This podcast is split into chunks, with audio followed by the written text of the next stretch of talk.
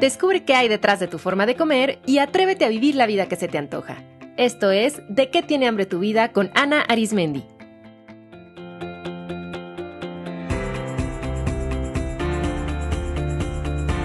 Este es el episodio 292, Aliada Antigordofobia.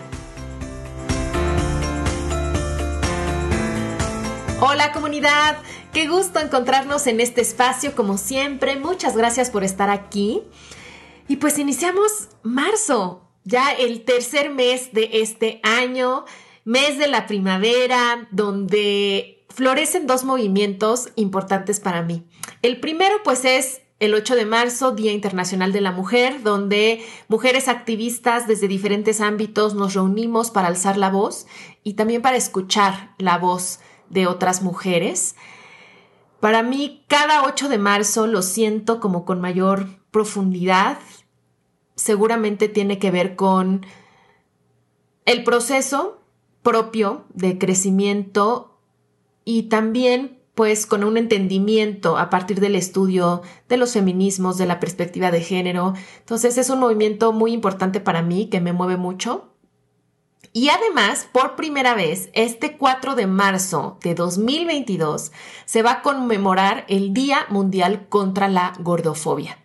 Esta es una iniciativa de una colectiva de personas gordas y aliadas antigordofobia, de la que soy parte, en la que buscamos visibilizar el movimiento contra la gordofobia y resignificar el 4 de marzo, que desde hace unos años es considerado el Día Mundial contra la Obesidad. Y bueno, pues en el marco de este día, quiero hablarles sobre cuál es el papel de las personas delgadas como yo en este movimiento. El movimiento antigordofobia es un movimiento político en pro de los derechos de las personas en cuerpos grandes que viven discriminación por el tamaño de su cuerpo en absolutamente todos los ámbitos.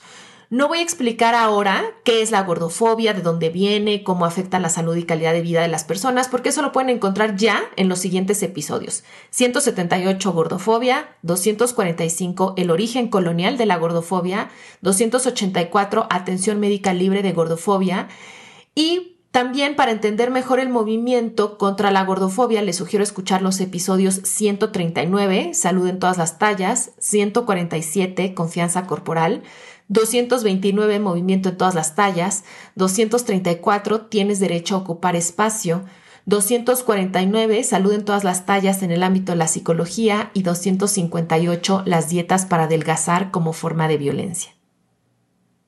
Como ven, hay mucho que escuchar y desde hace pues años he buscado divulgar sobre la antigordofobia en este espacio y por eso me parece ahora muy pertinente compartir con ustedes, pues, este tema que es objeto de debate, incluso al interior del movimiento mismo, que es si las personas delgadas podemos hacer activismo antigordofobia. Y primero que nada, quiero compartir la opinión de una de las mayores líderes del movimiento, que es Magdalena Piñeiro, una mujer gorda, activista, feminista, autora de los libros 10 gritos contra la gordofobia y Stop Gordofobia y las panzas subversas. Voz importante en la idea de crear el Día Mundial contra la Gordofobia. A Magda la pueden encontrar en Instagram como arroba la. Recomiendo enormemente su cuenta y sus libros. Y Magda publicó en su Instagram precisamente la respuesta a esta pregunta. Van a encontrar la referencia y todos los datos de contacto de, Magda en las notas del episodio y quiero leer, estoy leyendo textual su publicación en Instagram. ¿La gente flaca puede hacer activismo contra la gordofobia? Ayer me hicieron por privado esta pregunta y me pareció pertinente responderla de forma pública. Va con amor.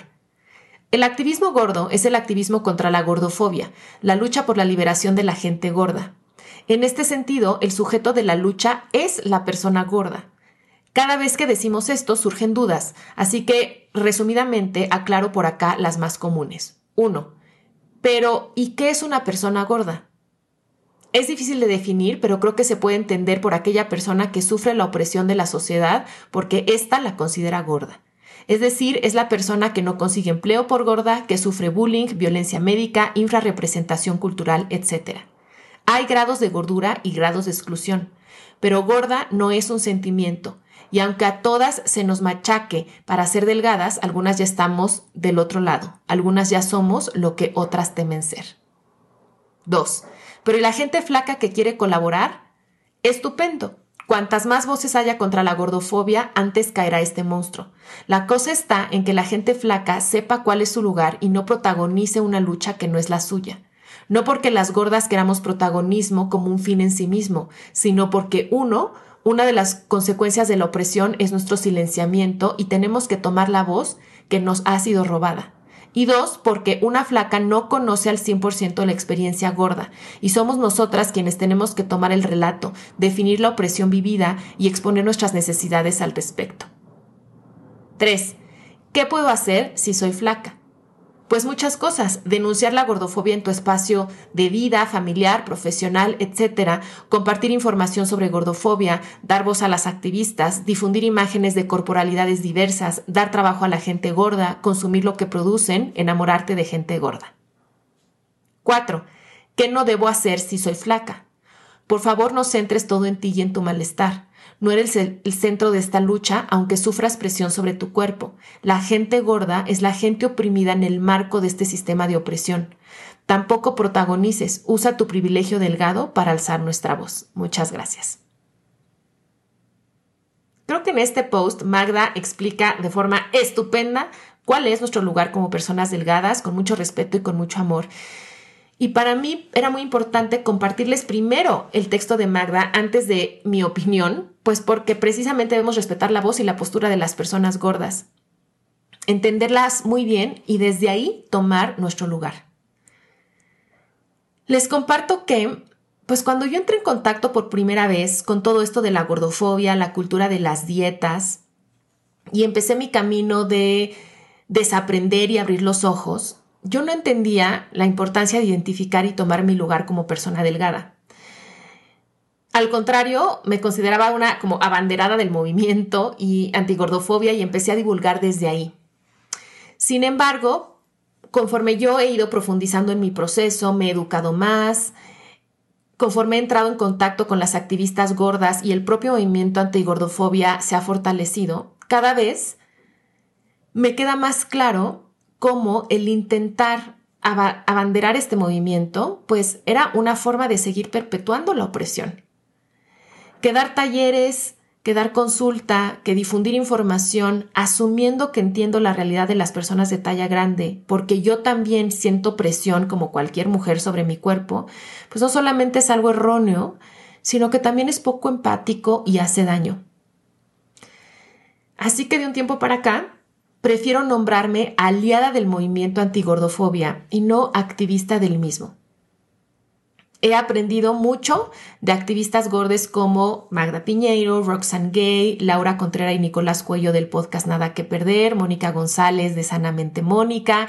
Y en el último par de años me alegra enormemente que han crecido mucho en redes otras activistas gordas jóvenes, maravillosas y por solamente nombrar algunas, pues está Mara Jiménez de Croquetamente, Ana Paula Molina de Acuerpada MX o Priscila Arias de La Faccionista.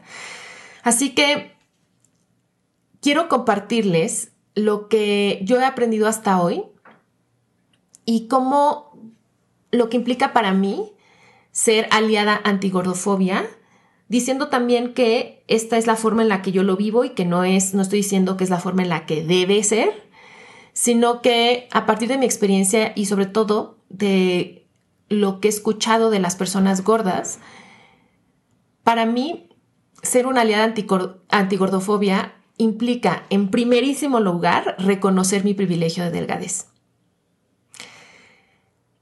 El privilegio se define como un derecho, ventaja o inmunidad disponible solo para ciertas personas y que generalmente proviene de características que dichas personas no eligieron, como su color de piel, su nacionalidad, la familia de la que proceden o el tamaño de su cuerpo. Por ejemplo, a mí por cuestiones genéticas me tocó ser delgada. No es algo que elegí.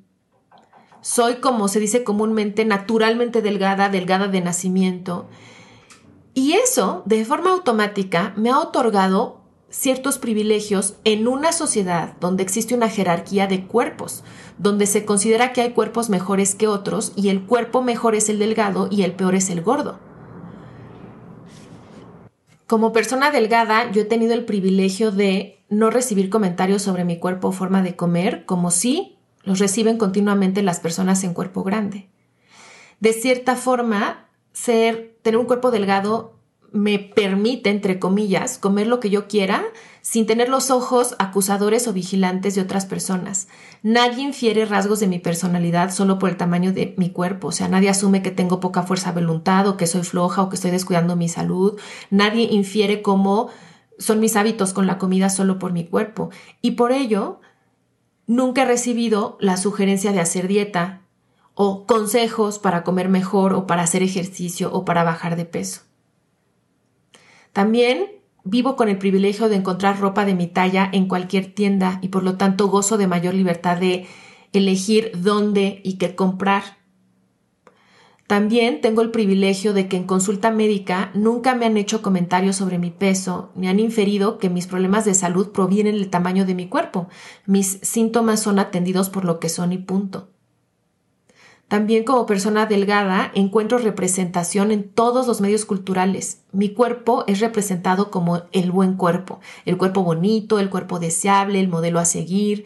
Las protagonistas de las películas que veo desde mi infancia siempre han tenido un cuerpo delgado como el mío.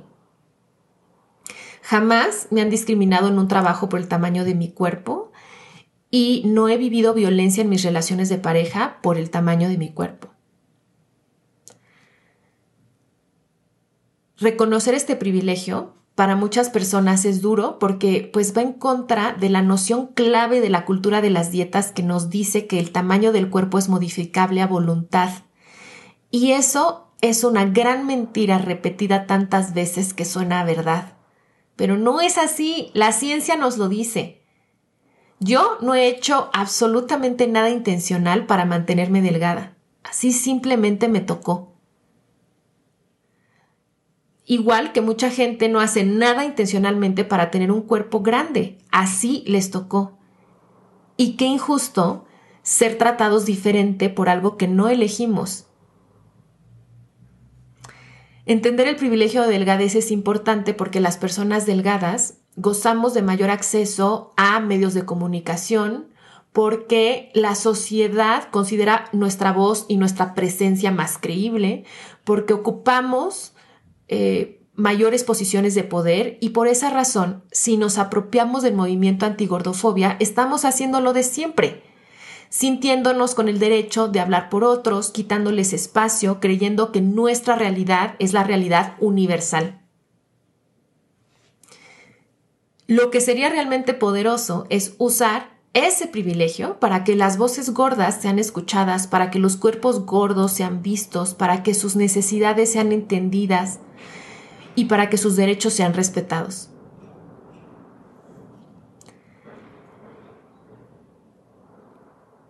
Lo segundo, que implica para mí ser aliada antigordofobia, es no ocupar espacios ni hablar por los verdaderos activistas.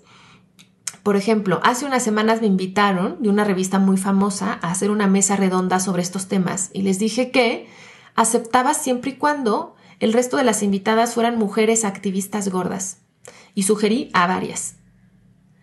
En otra ocasión me invitaron a dar una conferencia del tema y mejor les compartí el dato de una colega psicóloga de talla grande que sabe muchísimo de esto.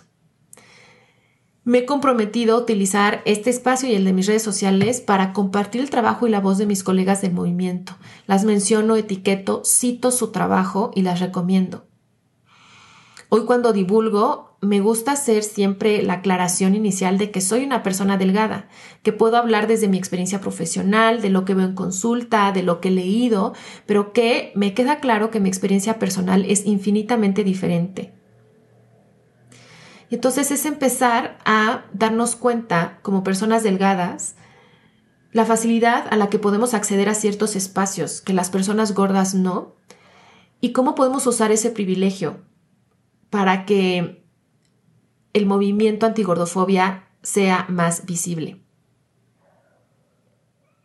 Tres, muchas personas se hacen esta pregunta y eso también lo mencionó Magda en su, en su texto, ¿no? Y entonces mi experiencia corporal como mujer delgada no es válida. No, pues por supuesto que sí, todas las experiencias de absolutamente todas las personas son válidas.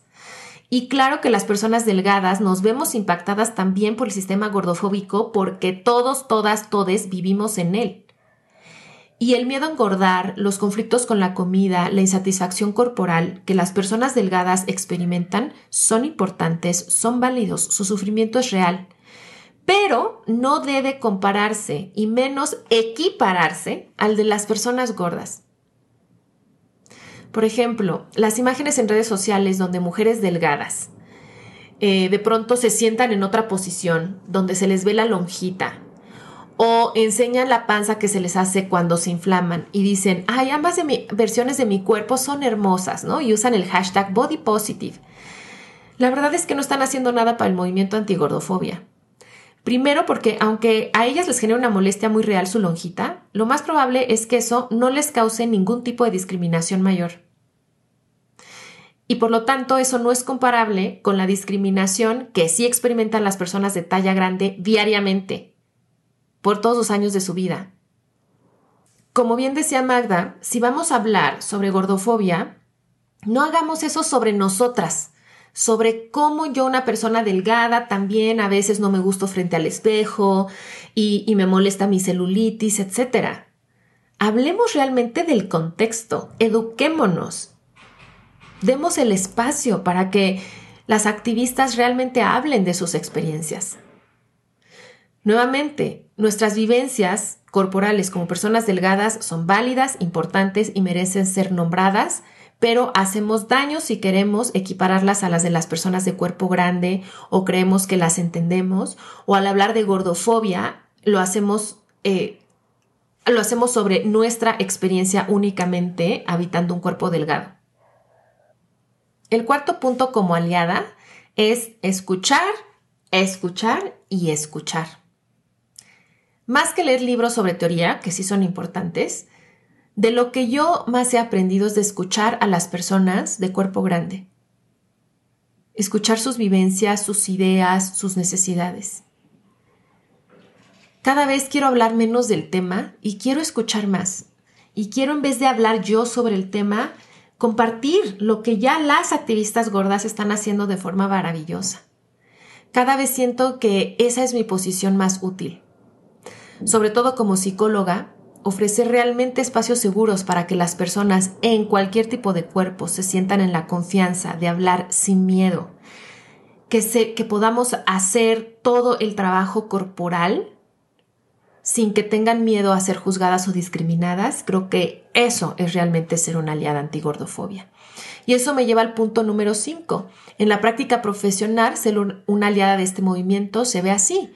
Uno, es educarme en estos temas de forma permanente. Mantener el compromiso con mi trabajo personal para poder trabajar mis sesgos, mis emociones y reflexiones en torno al tema. Tres, ofrecer espacios de atención en salud libres de gordofobia. Esto incluye que todo mi equipo de profesionistas estén capacitadas en el tema, que ofrezcamos mobiliario y espacios físicos lo más cómodos posibles y el uso de modelos teóricos y metodologías en pro de la justicia corporal. 4. Ofrecer recursos a personas y profesionales de la salud para hacer frente a la gordofobia y cultivar una relación más armoniosa con la comida y el cuerpo. Y por último, utilizar mis espacios de divulgación para dar visibilidad a este movimiento sin protagonismo, dando voz a activistas de talla grande. Y el sexto punto, que creo que es muy importante para mí como aliada, es aceptar que me he equivocado, que me seguiré equivocando porque sigo aprendiendo y tomar responsabilidad. Hace unos días compartí en mi Instagram una blusa del istmo de Oaxaca que acabo de comprar directamente de una artesana cuyo trabajo me encantó. Para mí hoy es muy importante tratar de usar ropa mexicana hecha a mano, comprada directamente de los artesanos, como yo digo, usar ropa viva, y Ana Pau Molina de Acuerpada MX me envió un mensaje diciéndome que le encanta esa ropa, pero que nunca tienen tallas grandes. Y eso es cierto, y yo nunca lo había pensado. Y obviamente el que yo nunca lo había pensado es parte de mi privilegio de delgadez, porque yo nunca me he tenido que preocupar de si eso que me gusta habrá en mi talla, porque siempre lo hay. Puedo elegir la ropa que yo quiera. Puedo comprar ropa que no nada más me gusta, sino que tiene que ver con mi estilo de vida, con mi visión del mundo, con mis valores, con mi postura política, como es el usar ropa mexicana. Entonces le agradecí muchísimo el comentario a Ana Pau porque me abrió los ojos y me di cuenta cómo mi sesgo aún no me permite ver muchas cosas. Que aún con los años trabajando en este tema, todavía hay muchas cosas que se me escapan y que seguramente se me escaparán. Y, y que además eso me hace ser insensible a ello. Y quizás hacer daño. Se hizo de ahí una conversación interesante, incluso lo hablé con la artesana, porque la artesana a la que le compré y yo hicimos así como un clic, y ella claro que tampoco lo había visto, pero también se le hizo algo como muy interesante y a considerar, y creo que eso sí es lo que yo puedo hacer como aliada. El compartir estas tomas de conciencia que tengo con otros y quizás sí abrir posibilidades. También al respecto estaba viendo un magnífico reel de Anto Larraín, otra activista gorda fabulosa, que habla de por qué las mujeres gordas terminan comprando fast fashion. Y en resumidas cuentas, pues es porque, aunque quisieran comprar ropa local, hecha mano, sustentable, no hay en su talla. Entonces hay que mantenernos siempre abiertos y abiertas a los comentarios que nos hacen las personas gordas, a sus experiencias, saber que su realidad es muy diferente a la nuestra, saber que esto es un aprendizaje continuo y que vivimos con una vocecita gordofóbica introyectada muy fuerte y que tenemos sesgos por nuestro privilegio de delgadez y que por eso podemos o no ser sensibles o hacer daño o equivocarnos simplemente. Entonces creo que también no hay que asustarnos y ahora me paralizo porque, ay, no, em, no sé si voy a lastimar a alguien, sino más bien me educo, me informo, hablo, escucho y si una persona gorda me hace un comentario, lo tomo y lo respeto. Si una persona gorda me dice, yo prefiero que uses conmigo el término gorda o que te refieras a mi cuerpo como cuerpo grande o cuerpo de talla grande, lo respeto y lo hago así. Porque ahí la opinión que importa y lo que va a cortar la opresión es respetar su deseo, respetar su voz y no querer imponer el mío. Bueno, comunidad, esto es un temazo, pero espero que ah, esto haya resonado o al menos haya dejado reflexionando a las personas delgadas que están escuchando y podamos así convertirnos en verdaderos aliados, aliadas, aliades de este movimiento. Para finalizar, quiero leerles el comunicado oficial del Día Mundial contra la Gordofobia que firmamos casi 200 activistas y aliadas, el cual también encontrarán publicado en mi blog psicoalimentación.com diagonal blog. Manifiesto colectivo del Día Mundial contra la Gordofobia. Hoy día 4 de marzo de 2022, personas gordas, activistas antigordofobia de la neutralidad corporal y aliados de diferentes países nos hemos unido para reivindicar el Día Mundial contra la Gordofobia, resignificando el Día Mundial contra la Obesidad, que tiene fecha el 4 de marzo y que ha patologizado nuestros cuerpos, apariencias y tallas. Aunamos fuerzas para luchar y reivindicar nuestra autonomía corporal, liberación corporal, individual y colectiva. Estamos aquí mostrando resistencia ante un sistema que busca que desaparezcamos y celebrando nuestros cuerpos gordos dignos de respeto. La gordofobia es un sistema de opresión que pone a las personas gordas en una situación de desventaja, injusticia y exclusión, y que se reproduce de forma sistemática y estructural. En gran parte responde a una serie de códigos morales, así como al esquema ideológico del neoliberalismo. En nuestras sociedades se viene arrastrando la idea de que comer por placer está mal y que la consecuencia directa de esa anomalía siempre es la gordura, como pasa con la sexualidad no normativa. Del mismo modo, el neoliberalismo dictamina que si quieres puedes y que cada persona es el resultado única y exclusivamente de sus elecciones, obviando el contexto y otros factores. El discurso médico normalizado legitima la gordura corporal como epidemia con resultado de muerte prematura por diversas enfermedades asociadas. Al parecer, las personas delgadas no la sufren y enfoca su atención en la obesidad como un problema de salud pública en el que intervenir. Se pierde de vista, pues, la problemática que subyace a la visión de la gordura como enfermedad, segregando nuestras corporalidades y generando categorías descalificadoras. Todo ello puede generar en las personas trastornos del estado de ánimo, principalmente de tipo afectivo y depresivo, así como ansiedad generalizada, que se potencian a partir de un sistema que discrimina, victimiza y rechaza de pleno los cuerpos considerados gordos. Así pues, reivindicamos que las personas gordas no le debemos salud a nadie. La obesidad no es una enfermedad, muy al contrario de, lo que nos repiten día tras día por diferentes medios de comunicación. La Organización Mundial de la Salud no considera la obesidad una enfermedad, sino un posible factor de riesgo para algunas enfermedades. Sabemos que todas las personas pueden mejorar su estado de salud sin necesidad de perder peso. Perder peso no garantiza salud, en ocasiones todo lo contrario y hasta conlleva serios efectos secundarios. Hay muchos factores que determinan la salud, la mayoría no dependen de nosotros y esto no se puede medir con parámetros simplistas ni mucho menos con una báscula. La salud no la define el tamaño o el peso de un cuerpo. Hay personas gordas que gozan de salud y también pueden enfermar, como personas delgadas que gozan de salud y también pueden enfermar. La salud no es estática ni estética, aunque así lo diga el IMC. La gordura es parte de la diversidad humana, no es un fallo moral, un problema de salud ni una decisión personal. La estética no implica que la salud sea estática. Las personas gordas son merecedoras de recibir atención e intención de tratamiento médico, y son muchas personas gordas las que dejan de pedir ayuda porque no se creen merecedoras de recibirla o porque ya han recibido bastantes mensajes de que su peso cuerpo es la razón causante de todo malestar y denunciamos que la obesidad, igual que el sobrepeso, el infrapeso o el peso saludable según su propia tabla, se diagnostica con el índice de masa corporal IMC. La fórmula del cálculo del índice de masa corporal fue inventada por Adolf Quetelet, quien vivió entre 1796 y 1874, que fue un matemático y no un médico que buscaba las medidas perfectas para el hombre cis, blanco, europeo, adulto. A pesar de esto, se utiliza también en mujeres, personas no binarias o sin género, personas de todas las razas y también en menores. El IMC es un indicador con un bagaje clasista, racista, androcentrista, cisexista y eugenésico.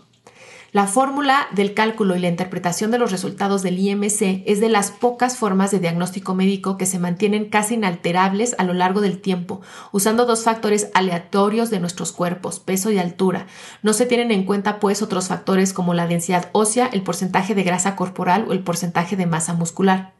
El resultado del cálculo del IMC se considera hoy en día una prueba médica fiable. Los resultados del cálculo del IMC se usan en algunos países para que las compañías aseguradoras y otros agentes del sistema médico estético puedan sacar mayor beneficio económico de las personas diagnosticadas con sobrepeso u obesidad. Para poner un ejemplo, en el año 1998, el Instituto Nacional de Salud de los Estados Unidos cambió los criterios que definían en base al IMC cuál era el peso saludable y en qué resultado empezaba el sobrepeso.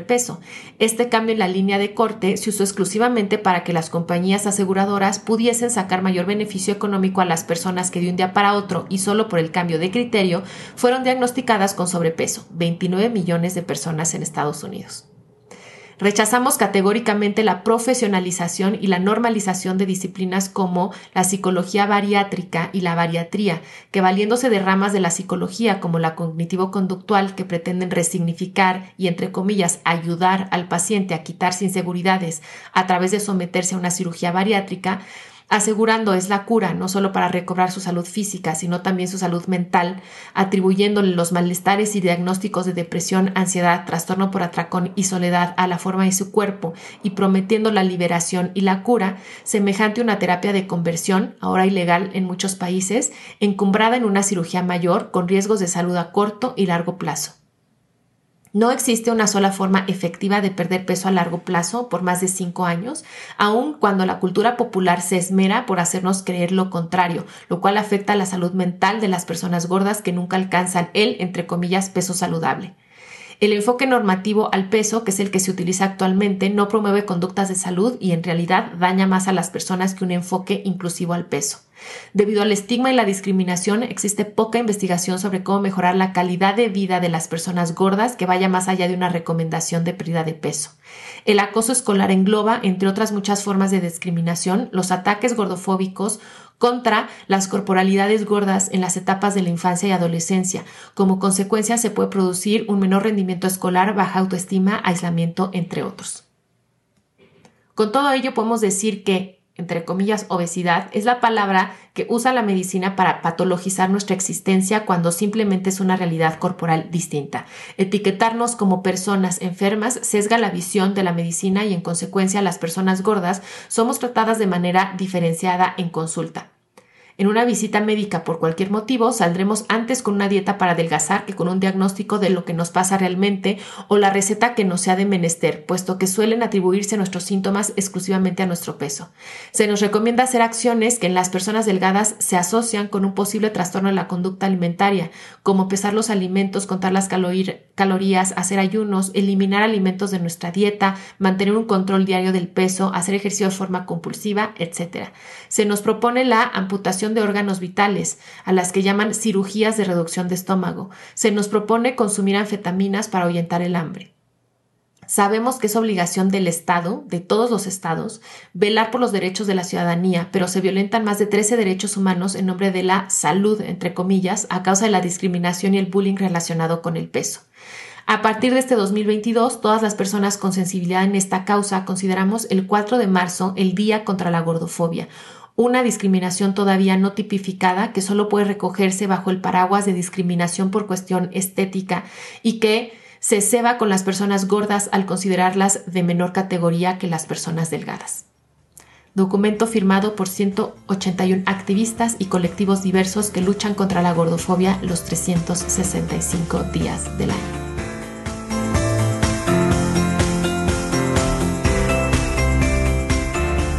Fue De qué tiene hambre tu vida con Ana Arismendi. Para más información visita www.dequetienehambretuvida.com.